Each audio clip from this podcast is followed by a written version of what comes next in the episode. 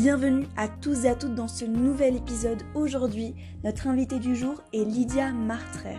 Alors Lydia a créé son entreprise Caperly en 2015. En 2015, son but est d'accompagner les entreprises. Elle avait la volonté d'être en paix avec elle-même sur ce qui la révolte et de faire de son quotidien professionnel sa mission de vie. Et euh, je vous spoil un peu, mais c'est le cas aujourd'hui. Alors tout d'abord, elle a eu une éducation un peu hors du, commun, avec euh, une éducation alternative aux écoles Steiner. Puis ensuite, elle a fait un IUT technique de commercialisation. Puis, bienvenue à tous et à toutes dans ce nouvel épisode des éclaireurs. Aujourd'hui, notre nouvelle invitée est Lydia Martrer. Alors Lydia a une petite baguette magique et elle transforme les problèmes de collaboration des entreprises en événements et en jeux. C'est ce qu'elle appelle l'ingénierie pédagogique. Elle a toujours aimé utiliser ses mains et c'est ce qu'elle fait toujours aujourd'hui.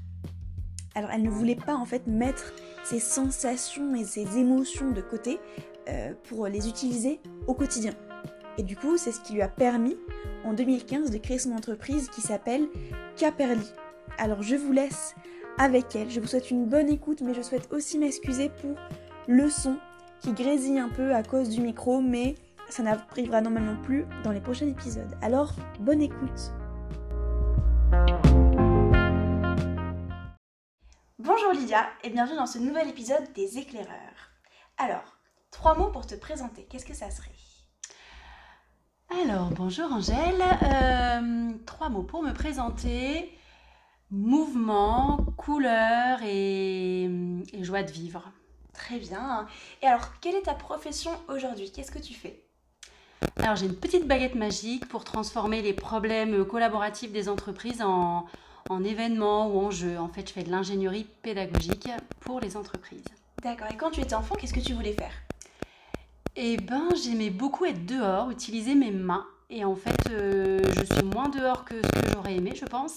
Mais j'utilise à fond mes mains, euh, bah, comme je l'avais espéré, j'imagine. Ouais. Et du coup, quelles ont été tes études? Est-ce que tu as fait un lycée général? Euh, Quelle école? Voilà. Alors j'ai un parcours, euh, tout le monde a son parcours, euh, en partie j'imagine atypique et en partie très, très classique.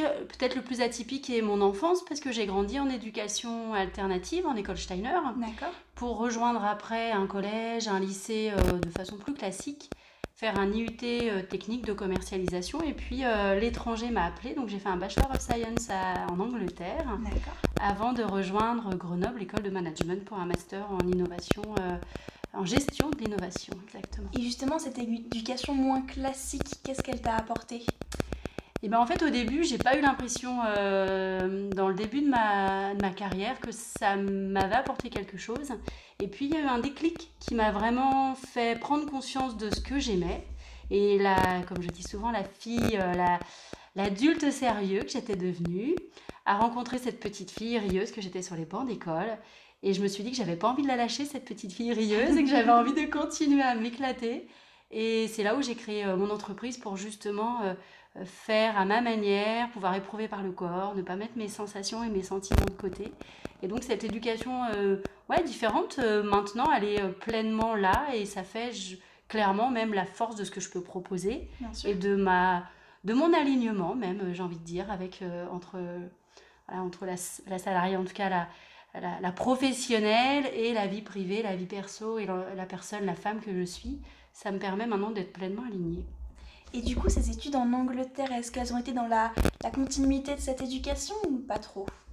Eh bien si, j'ai trouvé justement euh, que les méthodes éducatives en Angleterre étaient beaucoup plus proches de ce que j'avais vécu dans cette éducation, puisqu'il y avait beaucoup plus de travaux en groupe, de réflexion collective. Là où en France, en tout cas moi dans les études que j'avais faites et que j'ai continué à faire après, j'ai même été un peu... Euh, des fois un peu déçu euh, que ce soit beaucoup plus euh, académique, beaucoup plus ouais, individuel, voire compétitif, sans, bon, sans, sans être vraiment euh, à l'excès dans ce que moi j'ai vécu. Mais effectivement, cette idée aussi de mettre le client, la personne vraiment au cœur de tout et non pas juste euh, de façon conceptuelle le produit, euh, la les fonctionnalités, mais de travailler euh, avec cette approche d'orientation client. J'ai trouvé ça assez différent en Angleterre qu'en France. À l'époque, hein, c'était il y a quelques années. Et du coup, après ces études-là, est-ce que tu as fait des stages? Est-ce que tu as commencé avec des petits boulots? Comment est-ce que ça s'est organisé? Eh bien en fait, ça a été dur parce que j'avais un gros préjugé qui était l'alternance égale pour ceux qui ont du mal à l'école. Et j'avais pas une vision très positive de faire de l'alternance. Et il s'est trouvé qu'en fait, bah, pour financer les, mon école supérieure de commerce, donc à, Grenoble, l'école de management, il a fallu que je me mette en alternance. Et j'ai travaillé sur moi en me disant, bah, il n'y a pas de raison. Et au final, euh, deux ans après, quand j'ai eu mon, diplôme, j'étais super fière parce qu'en fait, j'ai passé le même jour que les autres qui étaient en temps plein. Le même diplôme, avec la même valeur, les mêmes questions. Mais en parallèle, bah, j'avais acquis deux ans d'expérience. Et franchement, à refaire ou en conseil que je donne même actuellement, euh, vraiment, euh, euh, je vois pas de limite à ça. C'est au plus tôt, on peut faire des stages, bénévoles, pas bénévoles.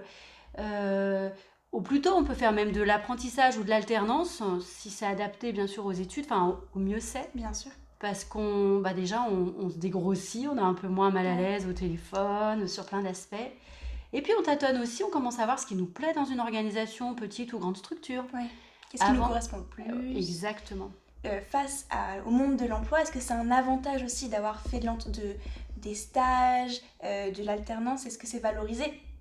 Oui, complètement, parce que bah, déjà, j'ai eu à chaque fois euh, la proposition dans les deux années où, où j'ai fait mon apprentissage de rester et d'être embauchée. Donc, euh, première année d'apprentissage, je dis non, je change. La deuxième année, dans une autre entreprise. autre chose. Voilà, et peut-être je reviendrai. La deuxième entreprise a proposé aussi de me garder. Donc, bien sûr, c'est un pied, c'est une façon de, euh, de tester des deux côtés. Donc, pour les entreprises, c'est très rassurant d'avoir pendant un an un stagiaire ou un apprenti euh, et de voir comment ça peut fonctionner avec la culture et le poste.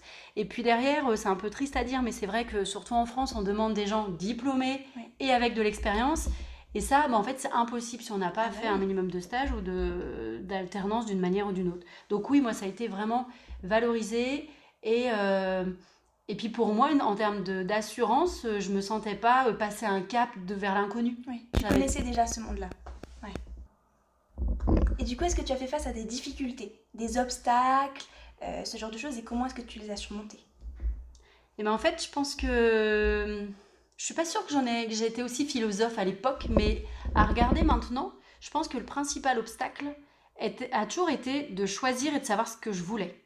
Parce qu'en fait, euh, chance ou pas chance, en tout cas, la réalité, c'est que j'ai souvent eu plutôt plus de possibilités que pas d'offres et pas de possibilités. Par contre, il y avait toujours ce petit côté euh, un peu bah, va là où il y a le plus d'opportunités, où il y a le plus de carrières possibles, peut-être là où il y a le plus de salaire. Et au final, cet aimant qui est, qui est très puissant, surtout quand on est jeune, qu'on bah, n'a pas beaucoup de moyens et qu'un petit salaire euh, ou un salaire 10% de plus, ça peut faire la différence dans notre quotidien. Et ben, j'ai toujours été confrontée euh, à devoir faire ces choix souvent euh, pas simples. Est-ce que je vais là où le cœur me dit ou est-ce que je vais là où il y a un peu tout qui, est rassurant, avec une bonne situation? Et je dois dire que j'ai fait un peu des deux. Il y a des fois où j'ai suivi euh, la raison, un peu, euh, on va dire, euh, d'aller là où c'était le plus rémunérateur, avec le plus de possibilités d'évolution. Et puis souvent, un peu comme un effet de balancier, la fois d'après, je disais non, mais quand même, c'est vrai que c'est un peu dommage, tu vois là, tu as une possibilité de t'éclater, vas-y à fond, même si c'est moins bien payé. Bon, bah, je pense que c'est le chemin, j'ai pas de regret, j'ai pas de regret là-dessus. Je pense que des fois, d'aller vers, dans un sens pour se dire oui, mais l'un est utile et l'autre aussi, pour finir par trouver par un, équilibre. Bon, en tout cas, ça a été mon chemin et euh, effectivement, le, plus dur, c'est peut-être quand même de savoir ce qu'on veut et ce qu'on ne veut pas. c'est ça. Ce qui nous correspond, ce qui ne nous correspond pas. On est tous, euh, tous différents, on a des postes différents aussi, j'imagine.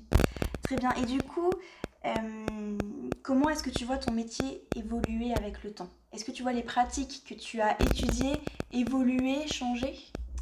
Alors c'est vrai que le métier que j'ai actuellement n'est pas directement lié, euh, en tout cas pas complètement à mes études. Mais néanmoins, pendant pas mal d'années, euh, j'avais fait du marketing stratégique aussi une, des options de mes études et j'ai eu l'occasion de, pratiquer 7 euh, ans et demi. Et en fait, j'étais assez surprise de voir qu'il y avait deux manières d'utiliser ces études. Il y avait certains collègues qui utilisaient de façon très premier degré Et effectivement, il y a une certaine efficacité à réutiliser les concepts et autres. Et très vite, je m'en suis affranchie. Et ce qui fait aussi maintenant, je pense, la force dans l'entreprise que j'ai créée, c'est que, euh, euh, bah, surtout au niveau du marketing et de la connaissance de l'humain, en tout cas moi, j'ai l'impression d'avoir beaucoup grandi et appris. Et les neurosciences ont aussi beaucoup euh, contribué à les avancées récentes de la neuroscience et en, tout ce qui est la, enfin, tous ces domaines ont beaucoup contribué à ce qu'on connaisse mieux l'humain et le fonctionnement.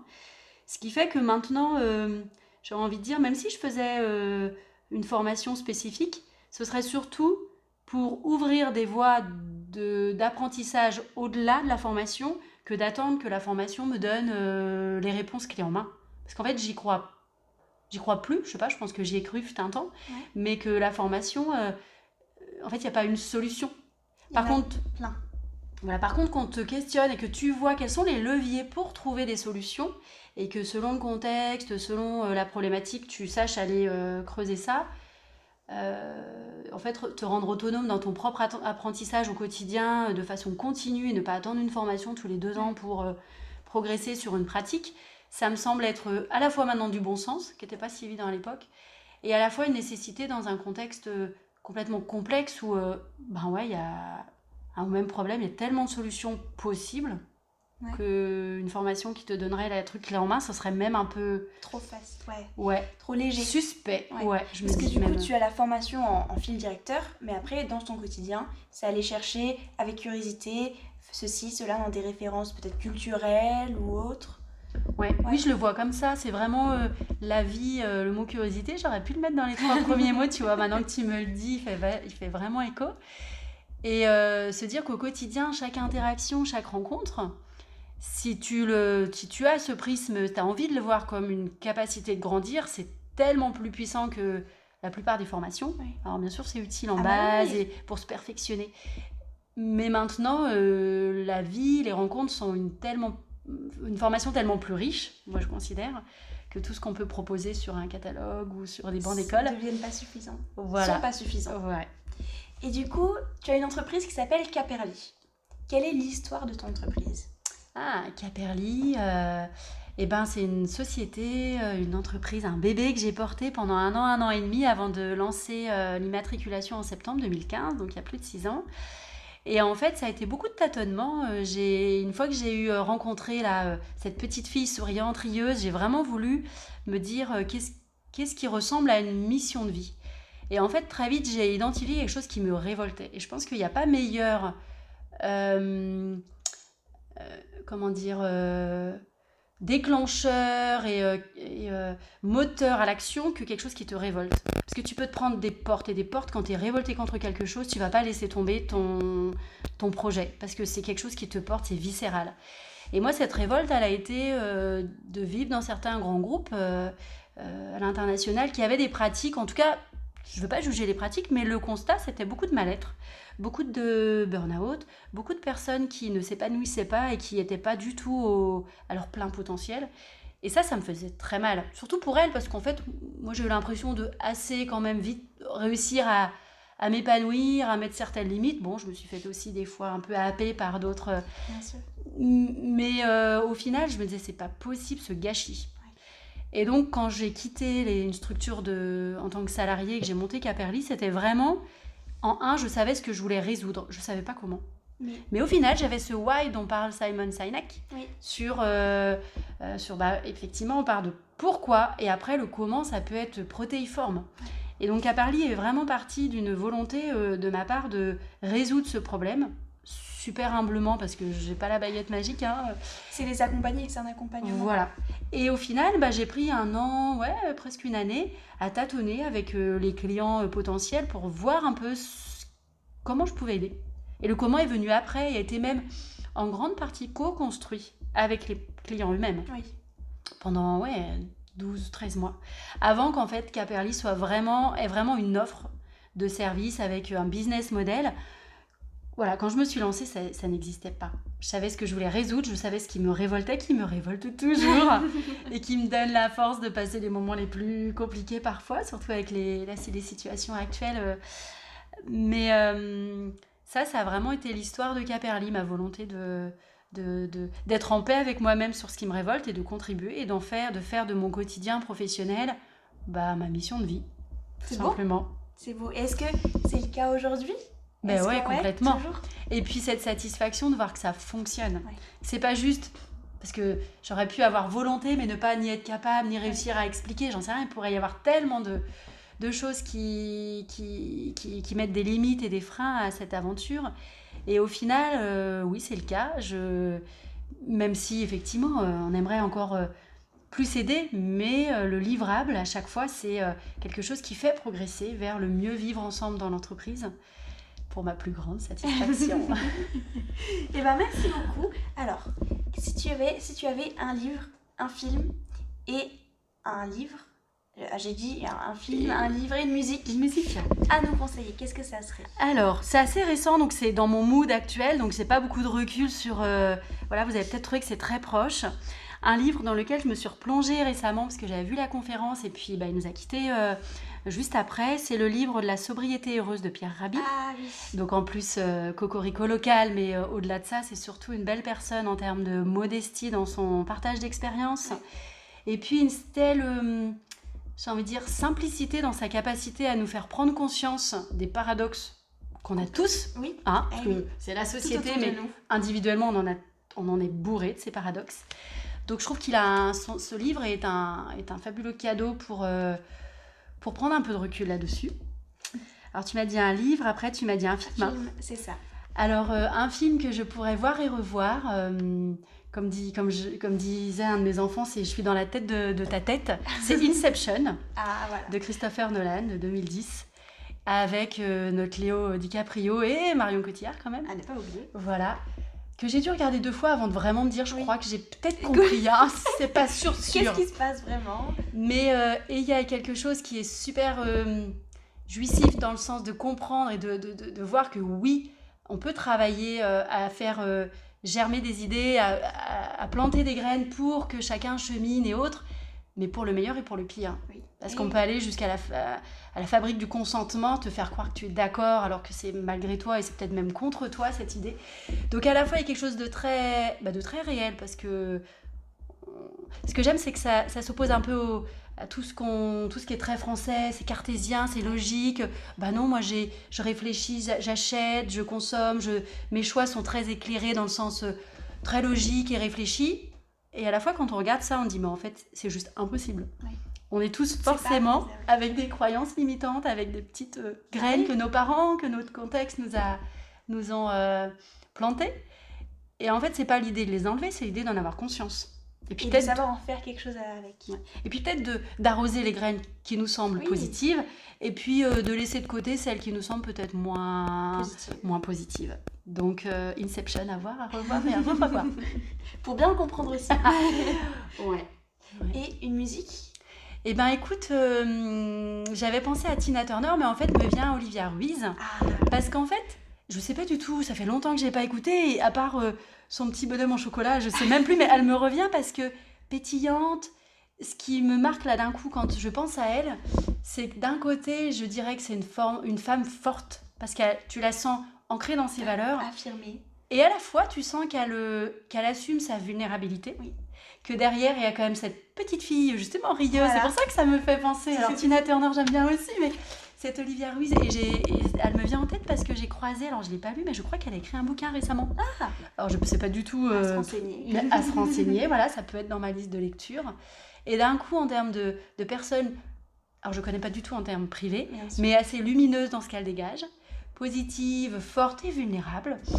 Et puis des chansons, j'ai plus en tête, mais bon voilà, joyeuses, légères, mais je suis sûre que quand on décrypte, si on décryptait, il y a, y a un message. Voilà. Euh, donc ouais, je partirai pour euh, Olivier. Et donc, pour terminer, quel conseil est-ce que tu donnerais à la jeune génération qui veut se lancer dans le monde de l'entreprise ou simplement en tant que philosophie de vie, faire leur, leur vie d'adulte? Ben Moi, j'ai l'impression qu'il faut peut-être s'extraire d'une alors d'une question qu'on vous pose souvent en jeune génération, qu'est-ce que tu veux faire plus tard euh, Quel métier? Et moi, le conseil que j'ai commencé à donner à mes enfants, qui ont que 10 et 13 ans, donc peut-être je changerai d'ici là, mais c'est de ne pas réfléchir en métier. De réfléchir en qu'est-ce qu'ils aiment faire, quelles sont les compétences qu'ils aiment mobiliser. à quoi ça ressemble l'environnement de travail, dans le sens j'aime bien être dehors, être dedans. Et le métier, mais s'il faut l'inventer d'ici, eh ben, il sera inventé. De toute façon, c'est très bien que les métiers, euh, surtout en ce moment, disparaissent. Pouf. Et donc de ne pas se mettre dans le carcan et de ne pas accepter les règles actuelles de la société qui sont bah, il faut que tu répondes à la question. Il euh, faut rentrer dans, un, dans, une, case. Bah, en fait, euh, non. Sois très curieux. tant pis si ton parcours, il n'est pas linéaire. linéaire. J'ai envie de dire, c'est ce qui fait la richesse d'une personne. Et sans tomber dans, voilà, dans, dans être révolté de tout et, n'accepter aucune règle, hein, c'est pas ça. Mais en tout cas, je pense que la richesse des jeunes générations, c'est que justement, ils n'ont pas le même regard que nous. Ah bah Donc, qu'ils lâchent surtout pas ça, parce que on n'a pas besoin des doublons de nos générations, on les a déjà, et on ça fait déjà assez mal, c'est déjà pas mal. Et euh, c'est à nous plutôt de les regarder. Euh, et qu'ils aient pas peur de, de se dire que c'est pas parce qu'ils n'ont pas d'expérience qu'ils n'ont rien à apporter. Leur œil neuf, leur euh, capacité à bouleverser les choses, le, le regard, à tout déconstruire de façon naïve, ça a une valeur qui est des fois, euh, je vais pas dire supérieure, mais au moins égale à l'expérience, le recul, la sagesse. Tout ça, c'est utile. Et qu'il soit pas dans, euh, bah attends, euh, pas d'idée. Donc, osez vous aussi, ne pas, comme une femme ne doit pas. Bah, pas de pudeur, pas de, pas de retenue parce que vous avez que 17 ou 25 ans. Bah, au contraire, qu'est-ce qui fait la richesse de bah ça? Moi, c'est ce qui me, fait, qui me passionne quand je rencontre des jeunes. Je suis euh, ébahie devant toutes les idées. Et qu'ils aient confiance en ça, parce que le monde de demain, c'est le leur, hein, c'est pas le nôtre. Donc, ça de le faire comme ils le veulent aussi. Et de dire, bah non, ça ne va pas ce que vous faites actuellement. Merveilleux. et ben merci beaucoup, Lydia. Merci à toi, Angèle. Et bonne continuation. De même. Alors, merci, Lydia, d'avoir pris le temps d'échanger et de nous partager euh, ton parcours, tes expériences. Alors, quels sont les grands thèmes à mémoriser de cet épisode? Tout d'abord, il est important de ne pas réfléchir en métier, mais en compétences. Les compétences qu'on aimerait, que l'on aimerait faire dans le futur, les compétences qu'on aimerait mobiliser. C'est avoir conscience de euh, quel environnement de travail est-ce qu'on affectionne le plus? Est-ce que c'est travailler en extérieur, travailler en bureau, avoir une routine régulière ou que ce soit des activités polyvalente, qui change régulièrement? Elle nous conseille euh, d'oser, de ne pas avoir de pudeur, pas de retenue, de retenue et de foncer. Parce que le monde de demain, c'est le nôtre. Alors avec ces très belles paroles, je vous laisse et je vous dis à tout bientôt dans un nouvel épisode.